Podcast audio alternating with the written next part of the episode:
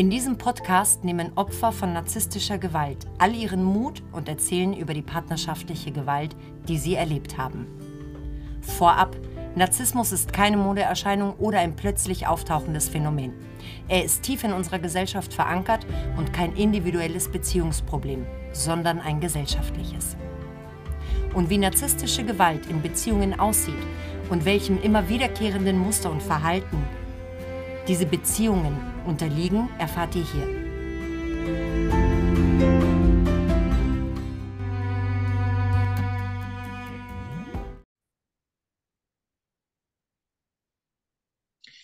Und heute habe ich zu Gast bei mir die Steffi. Steffi ist 51 Jahre alt, kommt aus München und war mit ihrem narzisstischen noch Ehemann elf Jahre zusammen. Und Steffi, du bist seit letzten Jahres getrennt, um es genauer zu sagen, seit Juli, also über ein gutes halbes Jahr. Und das ist ihre Geschichte. Herzlich willkommen zu dem Podcast. Ich bin die dritte Frau Steffi. Ich freue mich sehr, dass du da bist und dass genauso wie du, äh, wie viele andere Frauen, auch du den Mut hattest und die Entscheidung getroffen hast, deine Geschichte mir zu erzählen und somit ganz vielen anderen Menschen vielleicht auch hilfst, äh, da ein Stück weit in diese Thematik rund um das Thema Narzissmus ein bisschen einen Beitrag zur Aufklärung zu leisten. Hallo Steffi. Hallo und vielen Dank für die Einladung. Sehr, sehr gerne. Und wie du ja auch schon in den anderen Podcast-Folgen gehört hast, haben wir ja im Vorabgespräch schon drüber auch geredet, werde ich dir ein paar Fragen stellen, um einfach diese immer wiederkehrende Dynamik aufzuzeigen, die in diesen Beziehungen herrscht. Erzähl mir doch, wie du diesen Mann kennengelernt hast. Ja, äh, wir haben uns tatsächlich im Urlaub kennengelernt in Ägypten. Ich hatte dort eine Woche Urlaub verbracht und äh, sah ihn dann mit seinem Freund ähm, am Pool liegen und äh, dachte mir, das ist ein sehr attraktiver und äh, großgewachsener, stattlicher Mann und ähm, habe dann eben versucht, innerhalb des Urlaubs äh, immer wieder in Kontakt zu treten mit den beiden, also mit ihm und seinem Freund. Genau. Okay, und dann kam also die erste Kontaktaufnahme von dir? Ja, beziehungsweise wir hatten uns äh, unterhalten abends und dann stand meine Abreise an. Äh, die beiden Herren blieben noch länger und dann habe ich mir an dem Abend gedacht, nun gut, ganz oder gar nicht und bin alleine in die Disco gegangen und habe gedacht, wenn er nachkommt, soll es so sein. Wenn er nicht nachkommt, dann war es das und du fliegst morgen zurück. Ja, und er kam nach. Okay, und da war also der erste nähere Kontakt. Genau. Okay. Wie ging es denn dann weiter? Äh, an dem Abend haben wir ganz lange erzählt und ganz viel erzählt und da machte er einen schüchternen Eindruck und ähm, da hatte ich mich erst ein wenig gewundert über Fragen, wie darf ich dein Knie anfassen? Ähm, ich fand das irgendwie äh, auch so ein bisschen, ja, so, so süß, ne? Ähm, also ist ein erwachsener Mann gewesen und sehr schüchtern und, und sehr zurückhaltend, aber sehr interessiert. Und ähm, also an dem Abend ist es dann mit Umarmung und äh, ja, so ein bisschen kuscheln verblieben und am nächsten Tag bin ich nach Hause geflogen. So, indem ich aber zu Hause war, ähm, ging es los. Damals hat man noch viel SMS geschrieben, WhatsApp gab es nicht. Ähm, dann flogen also die SMS rein, ja, zu jeder Tages- und Nachtzeit. Und ähm, am Ende seines Urlaubs, glaube ich, hatte er dann eine Rechnung von rund 200 Euro nur für SMS. Äh, mhm. Und ähm, ich habe dann auch alles daran gesetzt, tatsächlich zwei Wochen später äh, zu ihm zu fahren und ihn persönlich kennenzulernen, also näher kennenzulernen. Mhm. Gibt es jetzt im Nachhinein, wenn du so an die Anfangsphase zurückdenkst, vielleicht auch sogar an das erste intensive Gespräch, das ihr an dem Abend hattet, als er dir ähm, quasi nachgegangen ist und nachgelaufen ist, oder auch in den zwei Wochen, wo dieses Love-Bombing schon losgegangen ist, ähm, hattest du da irgendwann mal ein seltsames Gefühl. Jetzt mal abgesehen von der Frage, ob er dein Knie berühren darf, was wir ja in der heutigen Zeit als wünschenswert erachten, ja, im Sinne von einvernehmlich. Ähm, Aber gab es irgendwas, wo du gesagt hast, hm, das war jetzt auch ein bisschen seltsam? Also ich fand schon zwar, also ich fand schon die Anzahl der SMS äh, seltsam. Auf der anderen Seite fühlte ich mich natürlich auch gewertschätzt und gesehen, ähm, weil ich aus einer sehr angespannten Beziehung kam zuvor und ähm, das fast schon ersehnt hatte, ja, mal wieder gesehen zu werden und, und ähm, begehrt zu werden, umworben zu werden. Ich meine, wer wünscht sich das nicht? Ähm, das erste Date, äh, da passierte schon das, was du angesprochen hast, Christina. Da ging bei mir schon der Magen hoch. Also da gab es eine Situation, da lagen wir zusammen auf der Couch und ähm, ich schob sein Hemd nach oben, ganz flacher Bauch, ganz gestellter Typ. Und dann schaut er mich an und sagt zu mir, den hast du dir jetzt aber auch wirklich verdient. Und dann bin ich von der Couch aufgesprungen, also quasi sein Bauch. Mhm. Und habe gesagt, was meinst du denn jetzt damit? Naja, wenn ich mir den Typen betrachte, mit dem du da vorher zusammen warst.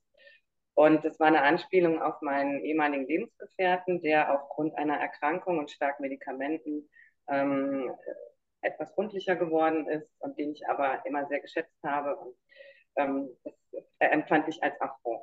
Also einen Menschen so zu bewerten und sich selbst quasi darüber zu stellen. Mhm. Und das war die erste Situation, wo ich gedacht habe, es geht gar nicht. Mhm. Und du hast gerade gesagt, das war das erste Date. Also, wenn ich das jetzt richtig verstanden habe, war der Urlaub zu Ende, ihr hattet zwei Wochen SMS-Kontakt und dann war das erste Date nach zwei Wochen, weil du entschieden hattest, er wohnt ja auch etwas weiter, ne? Euch trennen ja ein paar hundert Kilometer. Du bist also dann zu ihm gefahren und das war dann das erste Date? Genau. Das passiert ist. Mhm. Okay, wie ging es denn dann weiter? Es ging weiter, indem äh, wir uns tatsächlich mit Besuchen abgewechselt haben, weil das ja eine relativ große Strecke ist, aber beide in der Zeit äh, alles daran gesetzt haben, durchaus auch Zeit miteinander zu verbringen. Ja? Dadurch, dass er einen Sohn hat, ähm, den er auch alle 14 Tage dann eben bei sich zu Hause hat, äh, musste man immer schauen, dass man sich da gut abstimmt. Und äh, dann sind wir wechselseitig quasi gefahren. Ja. Mhm. Jetzt war das so die erste Red Flag, diese Abwertung deines Ex-Partners, mhm. was zu dem Zeitpunkt und zu jedem anderen Zeitpunkt natürlich ähm, No-Go ist. Und klar, dein Bauchgefühl hatte ich äh, nicht getäuscht, wie so viele andere. Frauen eben auch nicht. Und wenn man da, wie gesagt, im Nachgang drauf blickt, ähm, merkt man erst mit ein bisschen Abstand, dass das eben schon Red Flags waren. Was würdest du sagen, ist dir besonders in dieser Umwerbungsphase denn in Erinnerung geblieben, wenn du dich an die ersten Wochen der Dates erinnerst? Gab es Komplimente also die, ja. oder so Aktionen, ne, die so genau dieses Lovebombing beschreiben? Also ehrlicherweise muss man sagen, dass die Lovebombing-Phase sehr lange angehalten hat, also bestimmt über ein Jahr. Ne? Also mit extremer Bemühung um meine Person, extremst freundlich, ähm, Planung von Wochenenden, Planung von Urlauben, Stichwort Fast Forward, ne? Also und immer extremst höflich und, und freundlich und äh, ja, das hatte ich alles so vermisst, äh, wieder gesehen zu werden, ne? erwähnte ich ja bereits. Also umworben zu werden und Komplimente zu erhalten, das hatte ich alles sehr lange nicht mehr. Das habe ich natürlich auch sehr genossen. Und ähm, die Laufbombing-Phase hat extrem lang angehalten. Also rückblickend betrachtet länger sogar als ein Jahr. Ja. Mhm.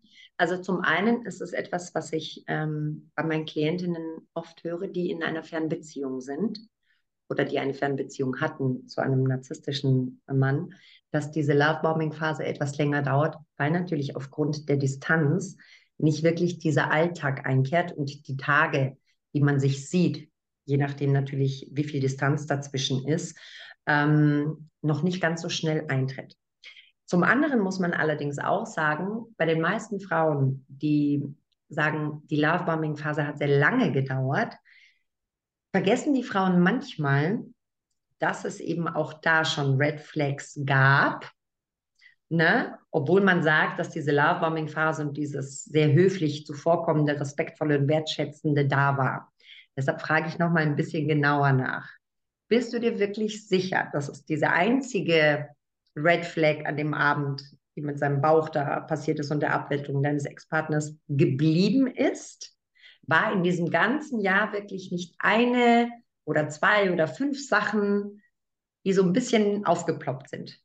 Doch, natürlich rückblickend und mit dem Wissen von heute. Er hat also durchgängig negativ von seiner Ex-Frau gesprochen. Also er suchte mich da auch als seine Verbündete um den äh, gemeinsamen Sorgerechtsstreit um das Kind, also extremst, extremst schlecht von seiner äh, Ex-Frau gesprochen, äh, kannte ich so in der Art auch nicht. Und ähm, was natürlich auch extrem war, war der Heiratsantrag, äh, vollkommen unabgesprochen ähm, vor der ganzen Familie in der Überrumpelungstaktik. Ähm, und äh, ja, also das sind so, glaube ich, äh, die Klassiker.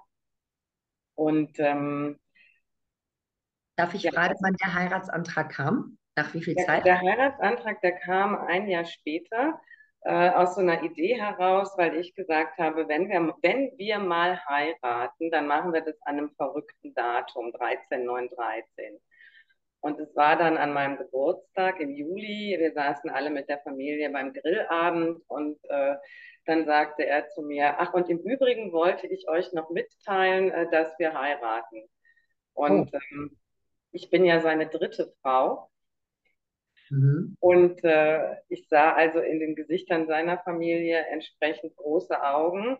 Ähm, meine Eltern zogen auch die Augenbraue hoch und es war eben vollkommen unabgestimmt und, und äh, eine totale Überrumpelungstaktik. Und ich habe an dem Abend, und das werde ich nie vergessen, ganz lange noch mit meiner besten Freundin zusammengesessen, weil ich gesagt habe, ich ähm, finde das unmöglich, was hier heute passiert ist. Und ich habe ein ganz schlechtes Gefühl, ähm, weil wir reden über eine Hochzeit in zweieinhalb Monaten. A, wie soll man das bewerkstelligt bekommen? Und B, wurden Erwartungen geschürt und kreiert, die einfach so nicht abgesprochen waren. Ja, also ich habe wirklich bis hier bis nachts gesessen und habe gesagt, soll ich das absagen? Ja. Mhm. Und die dritte Situation, und ich glaube, dass das zog sich tatsächlich durch, durch die ganze Beziehung. Wir hatten eine Vorhochzeitsreise und es gab in dem Club, in dem wir waren, einen Shop mit unglaublich teuren Kleidungsstücken. Und ich bin also tatsächlich äh, fast zwei Tage um ein Kleid herumgeschwänzelt, weil ich nicht wusste, ob ich mir das kaufen soll oder nicht. Und er hat sich dann dort Kleidung für 800 Euro gekauft. Da dachte ich, ja, Respekt, wer kann, wer es kann. Und als vier Wochen später die Kreditkartenabrechnung kam, sagt er zu mir, da hättest du mich ja auch mal zurückhalten können mit meinem äh, Kleidershopping. Ähm, jetzt habe ich hier eine Kreditkartenabrechnung von 800 Euro, werde mich ja auch mal im Laden zurückhalten können, dass ich da nicht so viel einkaufe habe ich ihn angeguckt und habe gesagt, du bist doch ein erwachsener Mann, du musst doch wissen, was du dir leisten kannst und was nicht. Ich verfüge ja nicht über deine Finanzen, das ist doch deine Entscheidung, ja, was du kaufst und was nicht. Also dieses klassische Schuld sind immer die anderen. Mhm. Und das zog sich also wirklich durch in der ganzen Beziehung. Ja. Ein guter Faden. Mhm. Mhm. Hat er dir so Dinge gesagt, dass ähm, du die Frau seines Lebens bist und Natürlich. dass so eine Frau wie dich getroffen hat und noch nie hat er sich so verstanden gefühlt und er kann sich eine Zukunft mit dir vorstellen. Wann hat ja. er das erste Mal gesagt, ich liebe dich? Das kam auch relativ schnell, tatsächlich.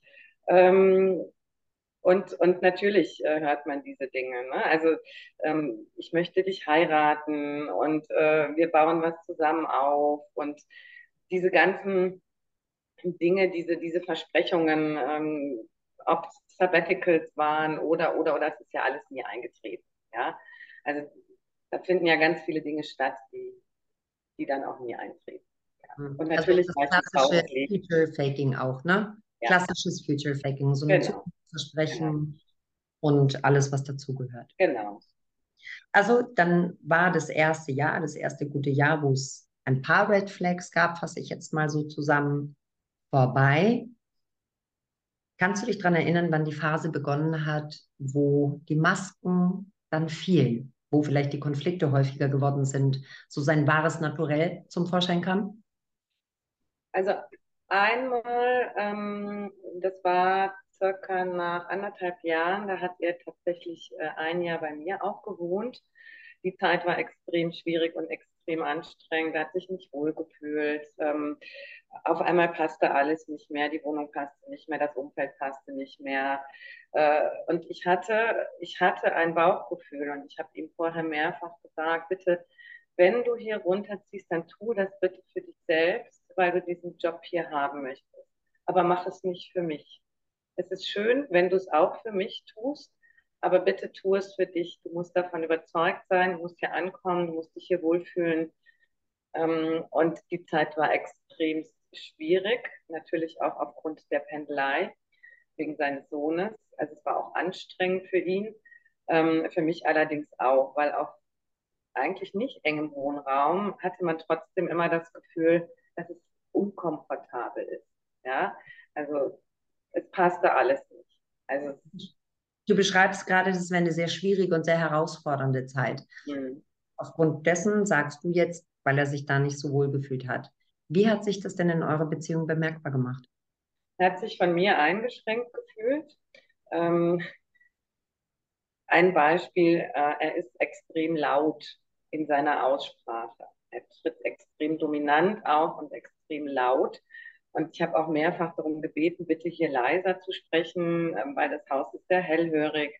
Äh, dann gibt es hier eine Vermieterin, ähm, mit der man nach Möglichkeit auch gut klarkommen sollte. Und der hat hier Grenzen überschritten, auch im Haus, wo ich einfach sage, das geht so nicht, da fragt man vorher. Man kann nicht einfach seine Sachen irgendwo abstellen oder Kellerräume belegen, ohne zu fragen. Und also es drohte dann eben auch das gute Verhältnis zur Vermieterin hier auf dem Spiel zu stehen, ähm, weil einfach immer wieder Grenzen überschritten wurden. Und ähm, das war dann letztendlich auch, auch einer der Mitgründe, dass er zurückgegangen ist und gesagt hat, ich halte das in einer Mietwohnung nicht aus. Äh, ich brauche mein Haus und ähm, wo ich mein eigener Herr bin. Und ja, ist dann wieder zurückgezogen.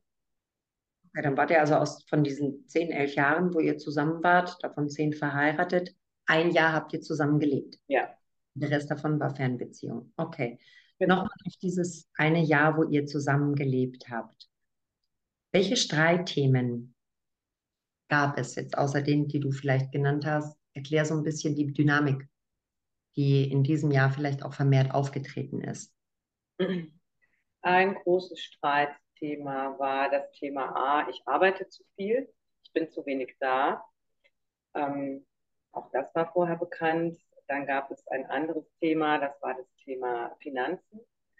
Ähm, extrem verschwenderischer Charakter und ähm, es war halt nie Geld da am Ende des Monats. Und ähm, dann habe ich ihm angeboten, dass wir meine Finanzplanung aufstellen für ihn. Also was kommt rein, was geht raus, was kann man da kündigen vielleicht. Und ähm, extrem schwierig, wirklich. Äh, sehr uneinsichtig an der Stelle.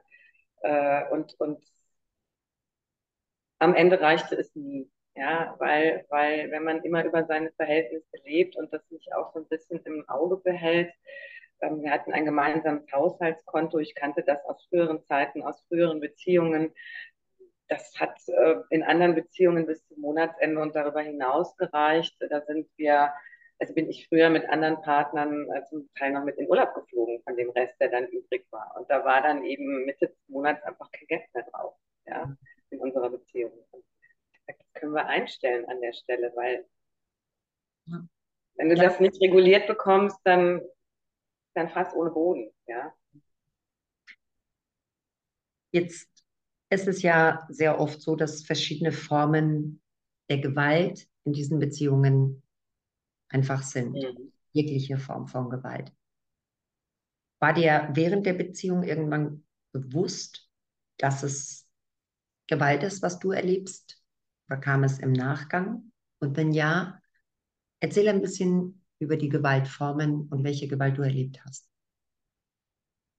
Also potenziert hat sich das tatsächlich in den letzten vier Jahren. Ähm, und zwar extrem weil er in der Beziehung nicht mehr glücklich war aufgrund dieser Fernbeziehung. Und ich dann aber auch angeboten habe, ähm, wenn du so unglücklich bist und wenn es für dich nicht mehr geht, dann müssen wir uns an einen Tisch setzen und über Trennung sprechen. Und ähm, dann bekam ich eine Trennungsvereinbarung hingelegt mit Verzicht auf alles. Und da habe ich dann das erste Mal ähm, auch einen Rechtsanwalt aufgesucht, äh, weil ich dachte, oh, jetzt wird es aber kritisch. Und ähm, als ich dann auch gesagt habe, nein, das unterschreibe ich nicht, weil das geht so nicht, wir müssen das irgendwie vernünftig klären, da hat sich das dann hochpotenziert und zwar in einer relativ schnellen Spirale, weil er konnte nicht alleine sein. Er konnte nie alleine sein, das hat er mir auch immer gesagt. Und ich gesagt, das ist aber dein Konflikt und nicht meiner. Es war immer klar, dass ich nicht in dein Bundesland komme. Von Anfang an hatten wir immer besprochen, das war der Deal. Und wenn du jetzt nicht mehr glücklich bist, dann musst du, musst du gehen. Ja?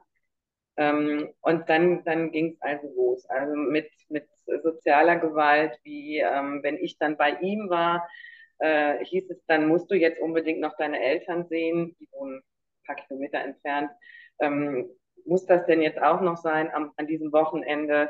Ich meine, ich hatte schon 650 Kilometer hinter mir und für mich ist es dann selbstverständlich, dass ich meine Eltern dann auch besuche, wenn ich einmal dort bin. Ähm, da musste ich mich rechtfertigen. Dann war ich immer auch eine schlechte Tochter, ähm, weil ich ja weggezogen bin vor 22 Jahren und meine Eltern bräuchten mich doch und ich wäre also wirklich eine ganz schlimme Tochter. Ähm, diese Geschichten, dann ähm, hatte ich einen neuen Job angenommen vor zweieinhalb Jahren und ich, ich hatte mich sehr gefreut, weil das für mich ein gutes Angebot war. Wir hatten auch hinlänglich darüber diskutiert, ob und ob nicht und als ich unterschrieben hatte, hatte ich eigentlich gehofft, dass sich jemand äh, mit mir freut. Und der einzige Kommentar war dann ähm, aber nicht, dass du am Ende mehr Geld verdienst als ich. Mhm. Also diese Abwertung in, in allen Dingen, ähm, ja, dann, wenn ich das Wochenende da war, war ich immer verplant. Also am Freitag kommt der, am Samstag kommt die und am Sonntag kommt noch der zum Kaffee. Ähm, ich wäre einfach gerne vorher gefragt worden. Ja, ähm, also er hat quasi so deine, deine Freizeit auch und auch eure gemeinsame ja. Zeit kontrolliert. Ja. Gab es psychische Gewalt in Form von, dass er dich angeschwiegen hat bei Konflikten länger, dass er dich abgewertet, beleidigt, beschimpft hätte, er Gaslighting gemacht hat, ne? so dieses typische in einem Gespräch nie zu einer Lösung kommen, sondern immer um diesen heißen Brei rumreden, Schuldumkehr während des Gespräches, dass man einfach ganz klar sagt, dass wenn ein Bedürfnis oder ein Problem anstand zu lösen, dass am Ende des Gesprächs das Problem nicht gelöst war und dann man auch noch so ein schlechtes Gefühl hatte, dass man es überhaupt angesprochen hat. Ja, und dann vielleicht auch noch sich schuldig gefühlt hat, dass man es angesprochen hat. Ja, also Schreien war tatsächlich in den letzten vier Jahren an der Tagesordnung, also auch für Nichtigkeiten. Ähm, aber nicht nur mich, sondern auch sein Kind angeschrien und das war eigentlich noch viel schlimmer für mich. Also ich habe mich ganz oft vor das Kind gestellt, weil, ähm, weil das waren Nichtigkeiten. Es waren wirklich Nichtigkeiten und und es ging explosionsartig nach oben. Und dann habe ich gesagt, hör bitte auf zu schreien. Also ich habe immer wieder darum gebeten, bitte nicht zu schreien, weil ich die Art der Kommunikation nicht gewohnt bin und auch nicht sehr schätze. Und ähm, ich schreie doch gar nicht, war dann immer die Antwort. Mhm. Und ähm, das ewige Thema, was man natürlich zu seinem Dauerkonflikt machen kann, warum ziehst du nicht zu mir? Ne? Bin ich es dir nicht wert, dass du zu deinem Mann ziehst? Das ist ja etwas, das kann man unendlich spielen und man wird keine Lösung dafür finden. Und das war der Trigger. Ne? Also das kam über Jahre immer wieder aufs Tableau und ich habe immer wieder gesagt, das ist dein Konflikt, nicht meiner. Ich kann diesen Konflikt nicht für dich lösen. Ja.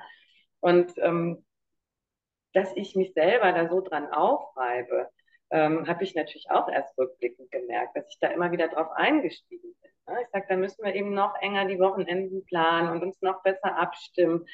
Aber es war ja nie genug. Also selbst wenn ich mal zwei Wochen am Stück da war oder drei, ja, es war ja nie genug. Die Zeit war nie genug. Auch das habe ich nicht erkannt tatsächlich damals, dass es nie genug war. Ich habe es vor zwei Jahren, glaube ich, habe ich gesagt, ich kann geben, was ich will, ich kann dran ziehen, wie ich will, es ist nie genug. Und auf all diese Fragen oder diese Kommunikation, die man dann hat, erhält man ja auch keine Antwort. Also man stellt Fragen, warum verhältst du dich so? Warum, warum, warum kommt das Thema immer wieder? Und es verläuft ins Leere. Also man erhält keine Antwort. Es wird abgelenkt vom Thema, ähm, es wird drumherum geschifft. Ja, Also es ist. Also Gaslighting. Sehr Ja, viel ja. Gaslighting. Und Ja. auch dieses das Gefühl, manchmal ist ja so ein bisschen immer abhängig davon, ob man es mit eher einem tendenziell grandiosen Narzissten zu tun hat oder eher einem vulnerablen, also verdeckten Narzissten.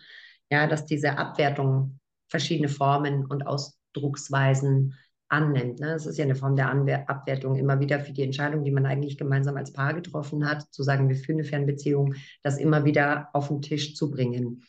Hat er dich ähm, als Person in deinem Charakter, in deinem Wesen, in deinem Aussehen je beleidigt, degradiert, kritisiert? Also es gab Phasen, ähm, da fand er meinen Kleidungsstil unmöglich, aber das war halt auch immer die Krux, dass ich mich tatsächlich über all die Jahre habe nicht verbiegen lassen. Ja, also es gibt ja diese manipulativen Prozesse, dass ich mich anders kleiden sollte und ähm, bisschen figurbetonter und bitte auch Nagellack und bitte auch hohe Schuhe. Und das bin ich einfach nicht und das war ich nie und das habe ich auch immer klargestellt. Also ich habe mich da tatsächlich ähm, nicht angepasst. Und natürlich gibt es dann so Seiten. Ne? Also ähm, du siehst aus wie eine Oma in, dein, in, in deiner Kleidung und also immer wieder Sticheleien. Ähm, wie gesagt, aber ich bin da immer standhaft geblieben und habe mich da keinster Weise äh, verbiegen lassen, weil das wäre tatsächlich dann Verrat an mir selbst gewesen. Das hat ihn auch sehr gefuchst. Also in allen Dingen bin ich relativ standhaft geblieben, ob es jetzt finanzielle Dinge waren oder meine Person an sich. Also für ihn ist es ja nicht vorstellbar, dass eine Frau autark und eigenständig leben kann und ähm, auf eigenen Beinen steht. Und zum Stichwort Gewalt. Ähm, ja, finanzielle Gewalt wurde ausgeübt tatsächlich, um das noch abschließend zu ergänzen. Also es wurde immer wieder bedroht, wenn du mich verlässt, mache ich dich finanziell fertig. Ich gehe dir an dein Erspartes, ich gehe dir an die Rente. Ähm, gleichzeitig die Partnerin zu behandeln, als wäre sie nicht. Also zu sagen, es ist eigentlich total egal, Steffi, ob du da bist oder nicht, du spielst hier sowieso keine Rolle mehr. Und wenn ich mich aber trennen wollte, ähm, eben immer wieder diese Drohgebärde, ähm, ich mache dich finanziell fertig. Gab es, körper Darüber, bitte? gab es körperliche Gewalt? Nein, es gab keine körperliche Gewalt. Was würdest du denn unter körperlicher Gewalt verstehen? Körperliche Gewalt ist für mich, äh, sind für mich Dinge, mit denen ich nicht einverstanden bin. Ja? Also wo ich auch sage, nein, das möchte ich an der Stelle nicht. Oder wenn es äh, äh, darum geht, den anderen anzufassen zum Beispiel, ja, zu schubsen oder irgendwas. Das hat alles nicht stattgefunden. Es war tatsächlich immer nur eine rein verbale Gewalt. Also diese psychische Gewalt. Was viele ja denken, dass zur körperlichen Gewalt dieses Schubsen, dieses Anfassen gehört, ne? dieses sich in den Weg stellen, in die Ecke drängen.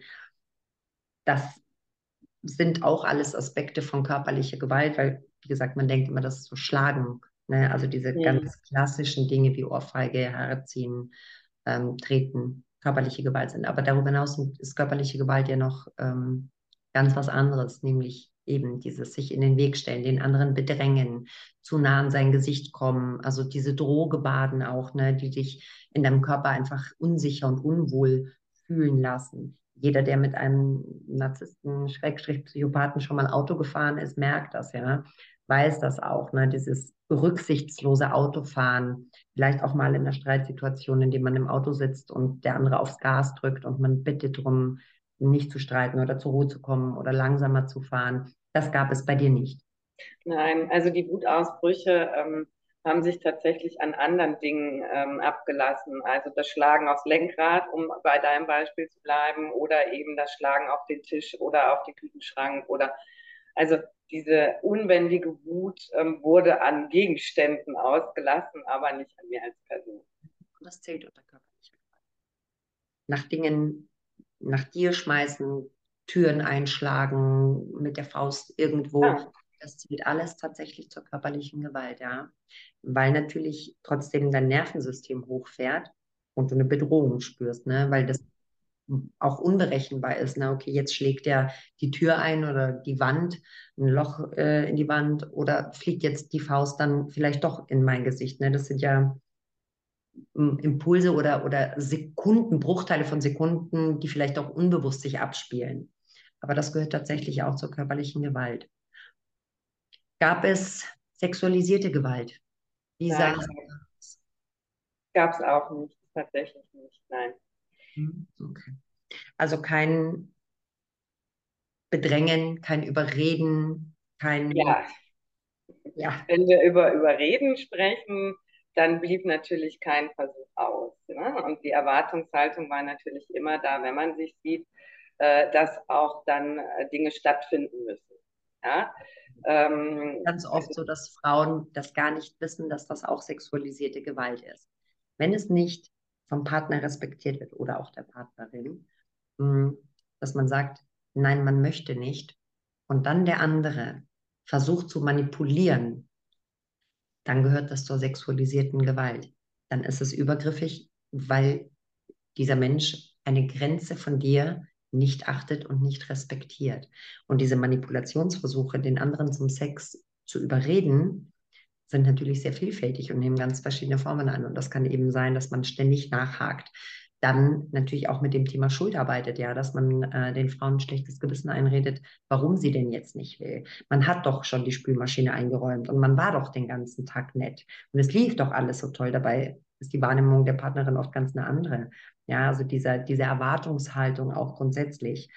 Ganz oft ähm, habe ich Frauen da, die einfach sich überreden ließen, um ihre Ruhe zu haben. Ja, die ähm, gesagt haben, ich mache es jetzt, weil sonst ist er beleidigt und schweigt mich irgendwie tagelang, wochenlang an.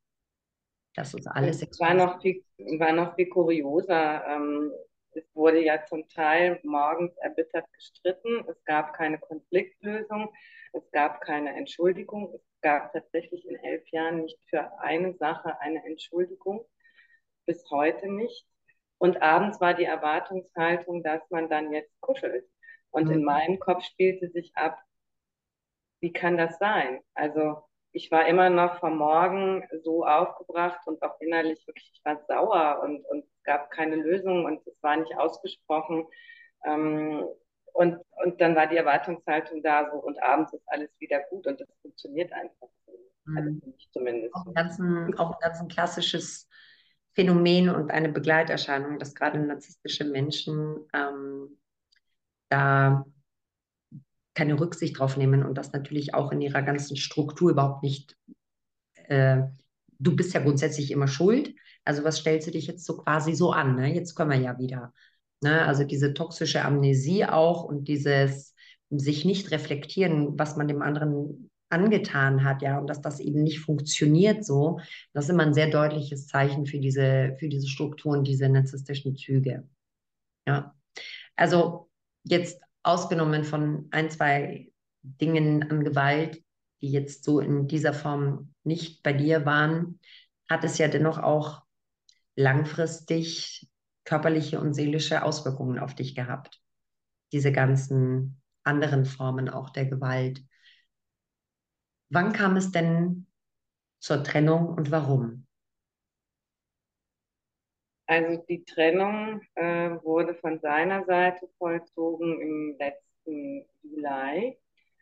Und zwar ähm, in Form dessen, dass wir abends telefonierten und er sagte, er möchte eine Runde noch Fahrrad fahren. Wir haben im Übrigen jeden Abend telefoniert. Ja, also wenn wir uns nicht gesehen haben, haben wir jeden Abend telefoniert und auch sehr intensive Gespräche geführt, die aber in den letzten Jahren immer anstrengender wurden. Ähm, er wollte Fahrrad fahren gehen und dann war er nicht mehr erreichbar. Und äh, keine WhatsApp ging durch, das Telefon war aus, alle Telefone waren aus. Und am nächsten Morgen ähm, kam dann irgendwie um 8.30 Uhr eine WhatsApp, da reden wir heute Abend drüber. Und dann war er wieder abgetaucht. Und dann erfuhr ich also in einem Telefonat, einen Tag später, am Nachmittag, ähm, wurde mir eröffnet mit den Worten, ich habe jemanden kennengelernt, ich habe jetzt eine neue Lebensgefährtin. Und dann habe ich gefragt, äh, wie lange geht das schon? Und dann sagte er, einen Monat. Und das Kuriose dabei war, dass er 14 Tage vorher noch auf dem runden Geburtstag meines Vaters im Familienkreis gesessen ist. Und das war auch der Tag meines Geburtstages und wir als Familie fröhlich Geburtstag gefeiert haben.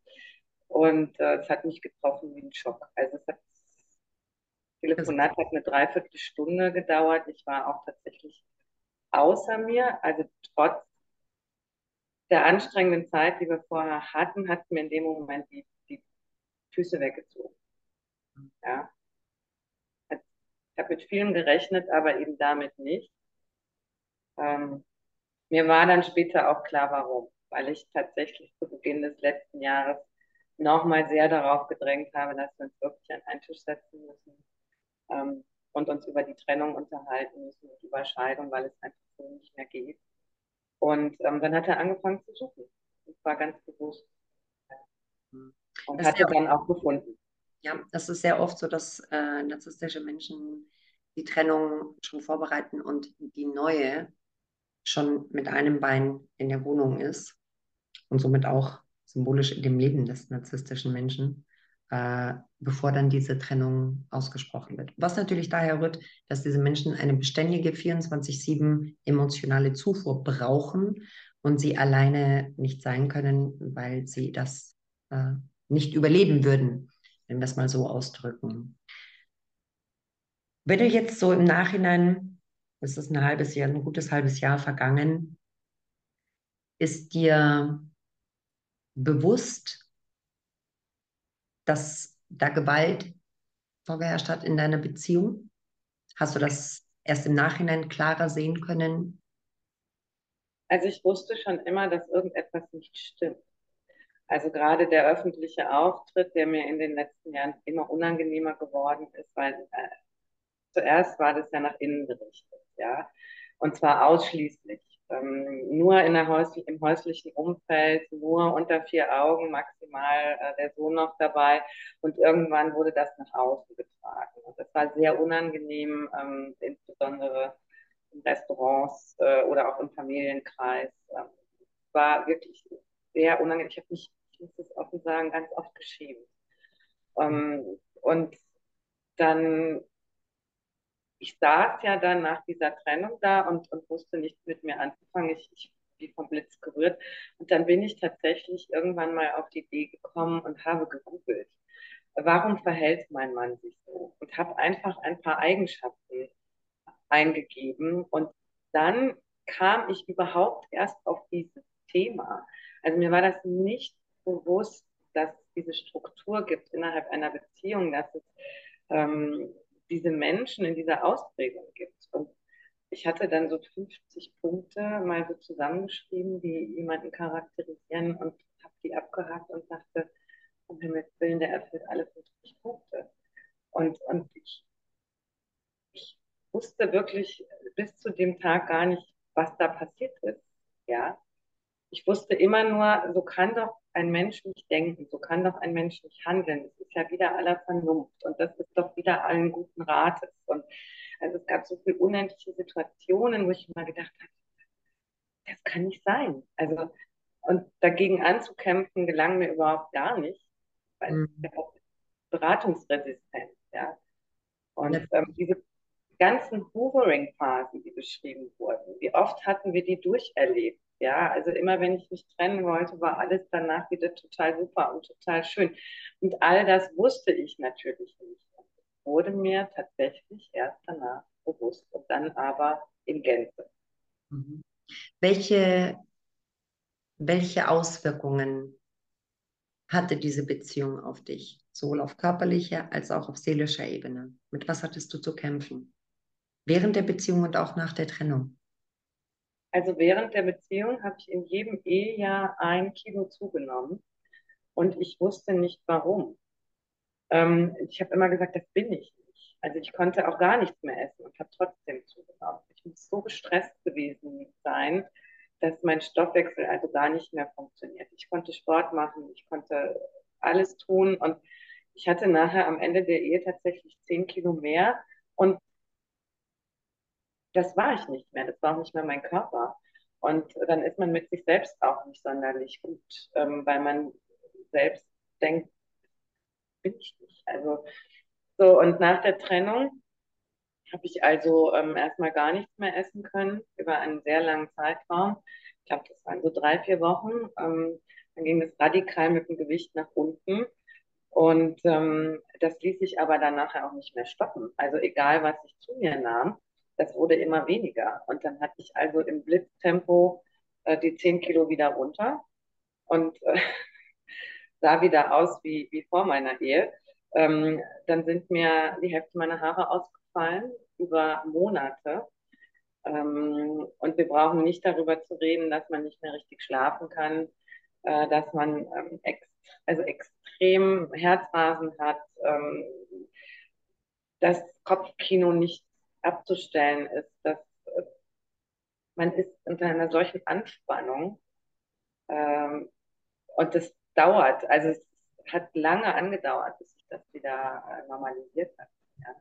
Hast du diese Anspannung und diese Symptome auch schon während der Beziehung wahrgenommen? Mm, ja, in Teilen sicherlich. Also insbesondere in den Streitsituationen, äh, weil ich würde sagen, immer versuche, Lösungen zu finden und, und, Konflikte zu lösen und auch für beide eine gute Lösung zu finden. Und ich bin da echt dran verzweifelt, dass, dass es keinen Konsens gab. Ja, und habe mich natürlich immer gefragt, was, was kann ich noch tun, äh, damit es gut wird. Ja, und natürlich dieses Gedankenkarussell hat man die ganze Zeit, auch innerhalb der Beziehung. Ja, was kann ich noch tun, damit Friede ist? Was kann ich noch tun, ähm, damit es mal reicht? Ja. Hat dein Umfeld dir gesagt, irgendwann, dass du dich verändert hast? Ich weiß gar nicht, ob ich mich verändert habe, weil ich mich tatsächlich innerhalb der Beziehung nach extern immer wieder abgeglichen habe. Ähm, es gibt ja viele Frauen, die berichten, dass sie durchgedreht sind irgendwann, ne? weil sie nicht mehr die Wahrheit unterscheiden konnten von dem, was ihnen gesagt wurde. Ich habe mich aber ganz oft im Umfeld abgeglichen bei Bekannten und Freunden. Ich habe Situationen geschildert, wo ich dann tatsächlich auch das Feedback bekommen habe, wie bitte, das hat er gesagt. Ähm, und dann wusste ich, okay, ich kann nicht so ganz falsch liegen mit meiner inneren Einschätzung, dass das nicht angemessen war und dass das nicht korrekt war. Also ich habe von daher bin ich da, glaube ich, in vielen Dingen sehr straight geblieben und auch sehr strikt geblieben und mir da sehr treu geblieben. Was ich gemerkt habe, ähm, das ist ja ein negatives äh, Wording, ne, die ganze Zeit. Also guck dir den an, der ist zu dick und der ist sowieso doof und die sind alle doof und ich bin viel schlauer als alle anderen und, und, und. Ähm, dass mich das, ich das immer versucht, du, das ist nicht deine Baustelle, ist, ne? Hm. Bleib mal bei dir, so, bleib mal bei uns, ja. Und ähm, das hat mich irgendwann selber in so einen negativen Strudel reingezogen. Und da merkte ich tatsächlich in den letzten zwei Jahren, dass das in meine Arbeit rein reflektiert ist. Also, dass ich sehr angespannt war, auch sehr aggressiv und sehr unangemessen zum Teil, äh, wo ich gedacht habe, das strahlt hier ab auf mich, ja, diese negative Einstellung zu allem. Jetzt muss man natürlich dazu sagen, ne? Also ich finde es faszinierend in Anführungszeichen, dass dieser Impact dieser Persönlichkeitsstruktur trotz der Distanz ne, so massiv zum Vorschein kam, ja, dass diese Symptome und diese Auswirkungen, obwohl ihr nicht tagtäglich gemeinsam unter einem Dach gelebt habt, also auch diesen klassischen Alltag, den man in Beziehungen hat, und dennoch hat seine Präsenz und seine Struktur so viel mit dir gemacht. Na? Also daran merkt man, finde ich, auch, wie, wie folgenschwer das ist, selbst wenn der Täter oder die Täterin nicht im selben Raum sind oder nur 15 Kilometer weiter sind, sondern auch hunderte Kilometer weiter weg, was für einen Einfluss diese Dynamik auf einen hat, körperlich sowie auch seelisch. Dann kam also im Juli die Trennung. Wie ist diese Trennung denn verlaufen? Du bist ja jetzt dann auch offiziell wahrscheinlich im Trennungsjahr. Genau. Erzähl noch kurz vielleicht ein bisschen, was nach der Trennung so passiert ist. Ähm, nun ja, er tauchte ab und äh, Die neue Frau fand also sehr schnell Einzug in das Leben. Ich habe ja natürlich auch dort, wo er wohnt, viele Menschen, die, äh, die waren auch geschockt, ja, und, und konnten das alles nicht verstehen, dass da plötzlich eine neue Frau im Haus saß. Ähm, wo wenige Wochen vorher ich noch gesessen habe. Und ähm, ich bin aber tatsächlich zwei Tage später zum Anwalt gegangen. Und ähm, das fand er empörend. Ne? Also, dass ich zum Anwalt gegangen bin und äh, ich hätte mich doch nur mal beraten lassen sollen. Ich sage, naja, das habe ich ja nun auch getan. Ähm, sollte ich das tun beim Pfarrer oder also das hat ihn empört ähm, und er ist abgetaucht. Und äh, ich hörte auch drei Monate nichts. Also ähm, ja, ja, also drei Monate ist eine lange Zeit. Mhm. Das neue Leben war ja perfekt. Ja, also das neue Leben war perfekt, die Frau war an der Seite und alles war ja gut. Und da wurde auch schon fleißig geplant mit Hochzeit und Co. Also auch da ging es schon äh, ganz schnell wieder nach vorne. Ja, und ähm, dann passierte etwas Erstaunliches. Und zwar, als die erste Zugewinnerrechnung seiner Anwältin zu Papier kam, stand er also drei Monate später äh, wieder bei mir vor der Haustüre. Ich hatte ihn mehrfach gebeten, seine Sachen abzuholen, weil ich mit dem Thema auch abschließen wollte. Stand äh, vor meiner Haustür und ähm, ob er reinkommen könnte, ja. Äh, und ich gebe den Satz jetzt original so wieder. Ja, äh, mit meiner neuen Lebensgefährtin habe ich Schluss gemacht. Ich wollte dir nur sagen, ich hatte 2020 auch eine dreimonatige Affäre, die hat bei mir gewohnt. Stichwort Corona-Lockdown. Aber jetzt will ich dich zurück. Okay. Und es war vollkommen unverständlich für ihn, dass ich da nicht sofort drauf eingestiegen bin. Und da war hast ich. das denn aber auch nicht gemacht? Jetzt hat er sich doch, jetzt war er doch so ehrlich und hat so reflektiert ja. in den drei Monaten. Mensch, Steffi, warum hast du den guten Mann denn noch nicht nochmal eine Chance gegeben, die 33 Trillionste? Also ich kann, an der, kann an der Stelle nur sagen, ähm, dass ich heute sehr dankbar äh, dafür bin, dass ich damals schon so aufgeklärt war. Also ich hatte tatsächlich ja drei Monate Zeit, mich mit dem Thema zu beschäftigen. Und ich war vollkommen ruhig, vollkommen gelassen. Also äh, früher wäre ich ja ausgeflippt. Und das hat ihn total irritiert, ne? dass ich so ganz ruhig war und so, so ganz gelassen. Und es war tatsächlich wie aus dem Lehrbuch. Also es war äh, der toxische Narzisst aus dem Lehrbuch. Ich dachte immer so Kapitel 5 Absatz 1. Jetzt kommt die Phrase, jetzt kommt der Satz und es war wirklich eine Schau. Also wenn es nicht so traurig gewesen wäre, ich hätte fast gelacht. Ähm, aber wenn man es denn weiß, finde ich, kann man sehr, sehr viel gestärkter damit umgehen. Ja, und, und sehr, ich bin in, wie in so eine Metaebene geschlüpft. Also ich habe das Ganze von außen betrachtet und dachte, Mensch, das ist hier wie ein Theaterstück. Und du sitzt in der ersten Reihe. Und nichtsdestotrotz hat mich das unglaublich viel Kraft gekostet. Äh, das darf man nicht unterschätzen, weil in einem selbst ja noch sehr viel rührt, sehr viel Enttäuschung, sehr viel Verletzung ähm, belogen worden zu sein, hintergangen worden zu sein. Und das kostet wirklich sehr, sehr, sehr viel Kraft. Wie ist denn Stand heute? Habt ihr Dinge klären können, obwohl sich wahrscheinlich die Frage erübrigt, das ist mehr eine rhetorische Frage. Was ja, natürlich nicht. Ja, also es gibt irgendwie, ich weiß nicht, wie viele Abgaben, die sich immer wieder voneinander unterscheiden. Ähm, ich weiß nicht, wie viele Version wir jetzt vorliegen haben. Ähm, ich weiß auch nicht, ob wir jemals die ganze Wahrheit herausfinden werden. Äh, selbstverständlich nicht.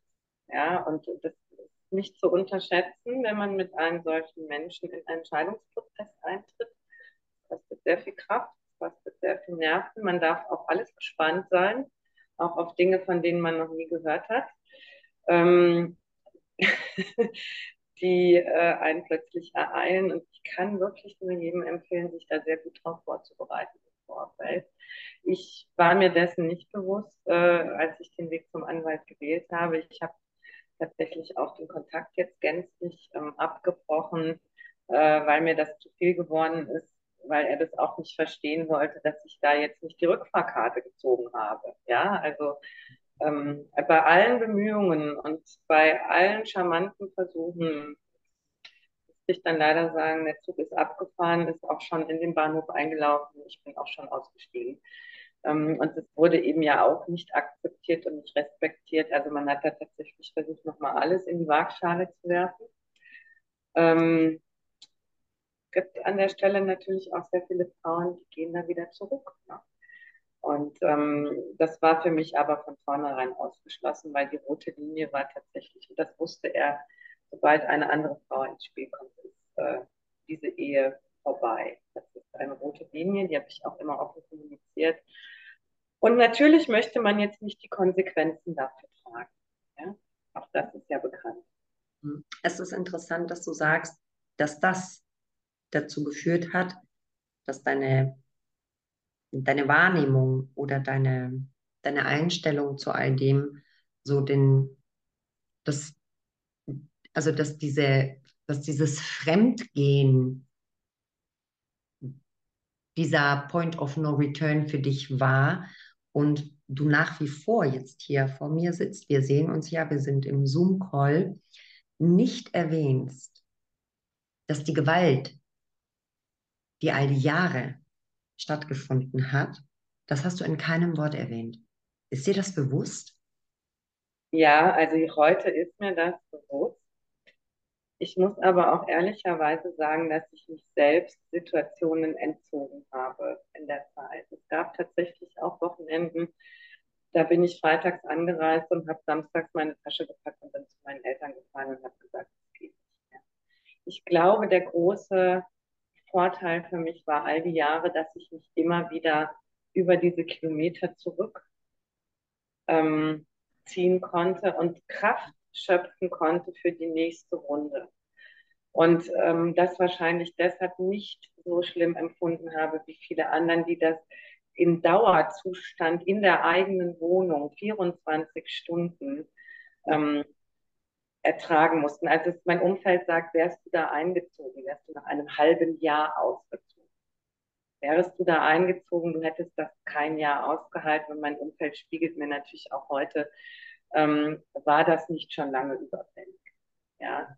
Und ähm, mein Rettungsanker war tatsächlich immer wieder die Rückfahrt in meine vier Wände. Ja. Und ja.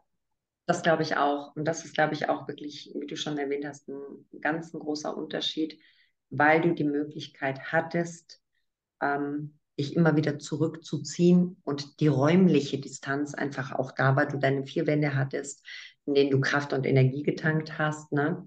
Und trotz allem, was für ein Impact auch das hatte über die Distanz hinweg. Ich verstehe, darf, was du sagst.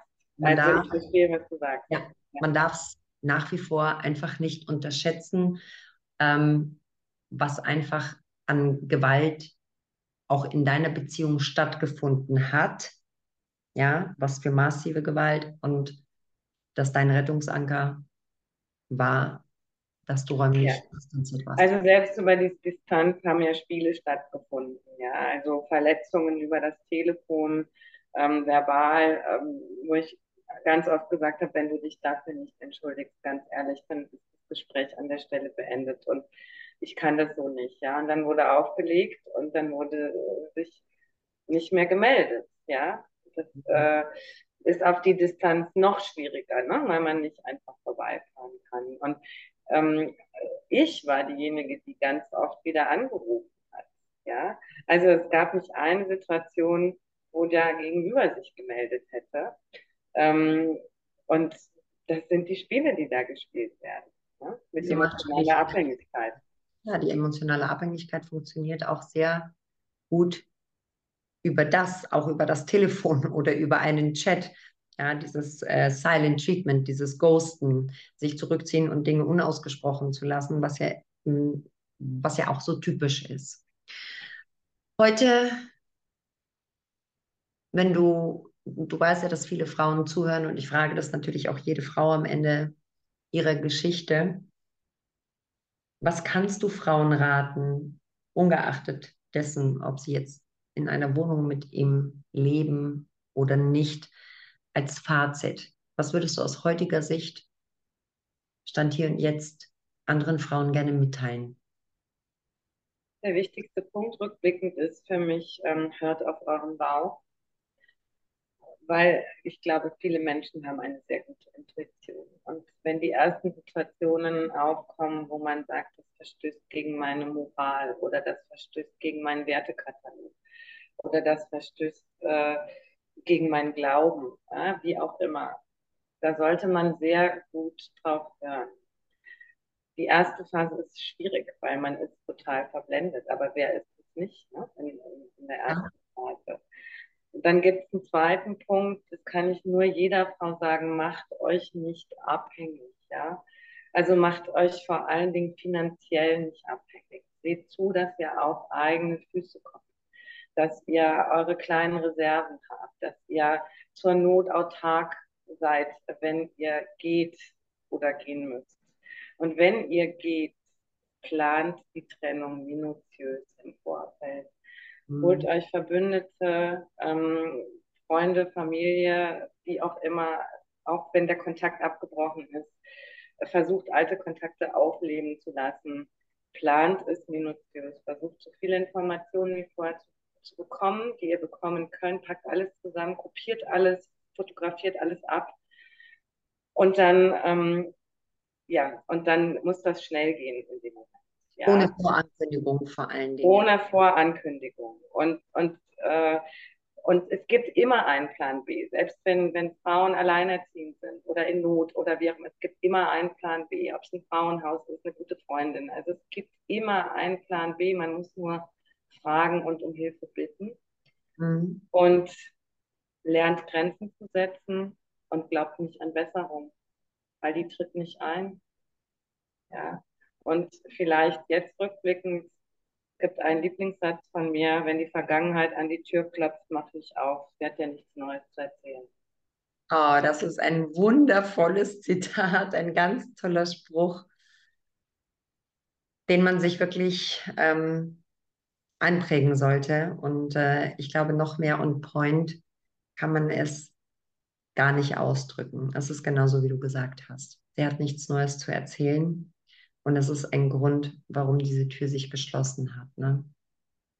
Vielen, vielen lieben Dank, Steffi, für dieses tolle Gespräch, dafür, dass wir auch in deine Geschichte ein paar Einblicke haben durften. Ich wünsche dir, dass das noch nächste halbe Trennungsjahr relativ reibungslos noch geht. Es gibt noch einige Herausforderungen. Ne? Es ist gerade so der Peak, wie wir auch vorab schon besprochen hatten. Die sind ja da wahnsinnig kreativ im Nebenbaustellen äh, eröffnen und wie man diese ganzen Prozesse natürlich herauszögern kann. Ich wünsche dir ganz, ganz viel Kraft. Du hast anscheinend ein sehr wirklich gutes, stabiles soziales Umfeld, was man an der Stelle einfach auch sagen muss, was wahnsinnig hilfreich ist. Auch das, was du gesagt hast. Wir Frauen dürfen, glaube ich, grundsätzlich lernen, um Hilfe zu bitten und auch Hilfe einzufordern. Und man möchte es manchmal gar nicht glauben, wie viele Menschen dann auch bereit sind zu helfen, wenn wir einfach danach fragen. Also das ist ein wichtiger Punkt. Vielen Dank, liebe Steffi. Komm noch gut in die Woche und ich wünsche dir von Herzen alles Gute und nochmal vielen Dank für deinen Mut, hier zu sprechen.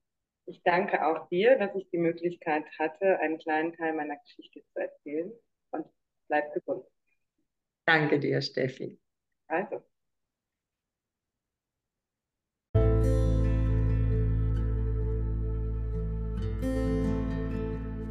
Bleibt mutig, bleibt stark und brecht das Schweigen.